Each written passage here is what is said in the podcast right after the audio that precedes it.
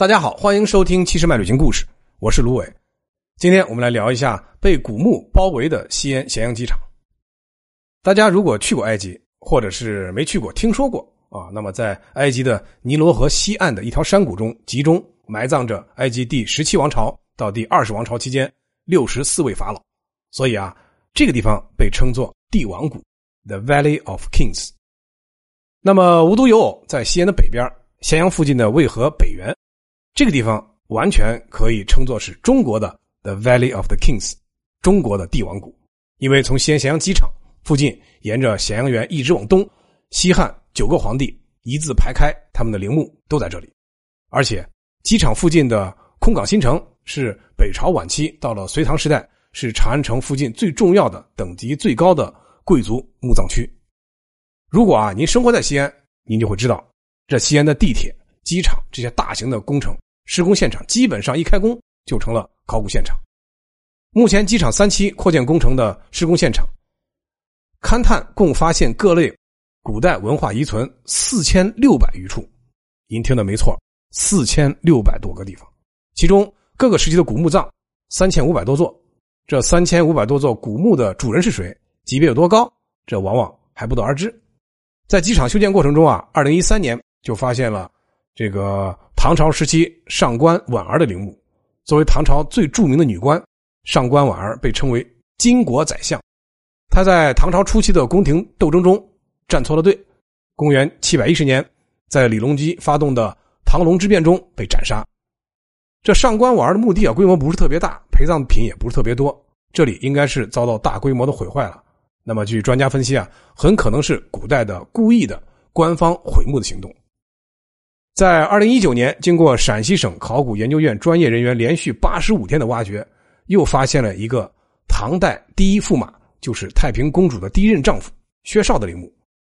我每次听到薛绍的名字啊，眼前就是浮现出多年前那部非常火爆的电视连续剧《大明宫词》里的场面。我们都知道啊，唐高宗李治还有武则天对太平公主是非常喜爱，爱屋及乌。唐高宗选中了自己的外甥薛绍作为自己的女婿，也是奔着亲上加亲的。良好意愿。当然，薛绍和太平公主在唐高宗永隆二年，也就是公元的六百八十一年结婚。婚礼当天闹翻了整个长安城啊！这迎亲的、接亲的队伍用的火把，不仅把沿途的树都给烧焦了，为了就是让太平公主婚车通过。主管这次婚礼的大唐主事，甚至还拆除了万年县县管的围墙。但薛绍啊，整个充满皇室光环的生活，呃，很快就被现实打得粉碎。他和自己两个哥哥都在公元六百八十八年参与了李唐王室反对武则天的军事政变。事情败露后呢，虽然贵为驸马，没有被砍头，但是也被廷杖一百。一年后，在洛阳的监狱中被活活饿死了。后来，中宗李显呢恢复李唐王朝以后呢，虽然重修了薛绍的墓室，按照唐朝最高级别隆重重新下葬啊，主要就是来宣扬李唐皇室统治的正统性。但是呢，在二零一九年打开薛绍的墓室以后呢，发现里边啊被人为破坏的非常严重，而且不是近代破坏的，应该就是在唐朝破坏的。因为后来玄宗李隆基登基以后呢，赐死了自己的政治对手，也就是自己的亲姑姑太平公主。把太平公主赐死以后呢，这位当年的驸马爷也得跟着再遭一次殃，寻以公主谋逆，令平毁其墓啊！这个是唐书上对于薛绍墓地的再一次严重的官方破坏的行为。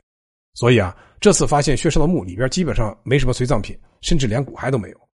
当然，除了这两个陵墓之外啊，在西安咸阳机场附近还发现一些重要的陵墓，比如说武则天母亲的唐顺陵，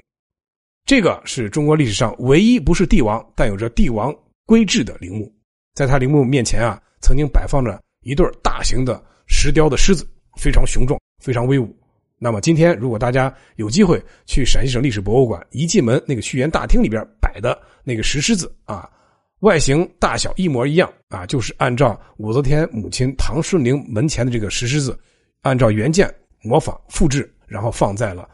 西安的这个陕西历史博物馆大厅里边的。那么在咸阳机场附近啊，呃，曾经被发现的这个古代非常著名的名人的墓葬，还有这个西汉两位开国功臣啊，一个是萧何，一个是曹参。大家都比较熟悉的成语啊，像什么“成也萧何，败也萧何也”啊，说的就是萧何。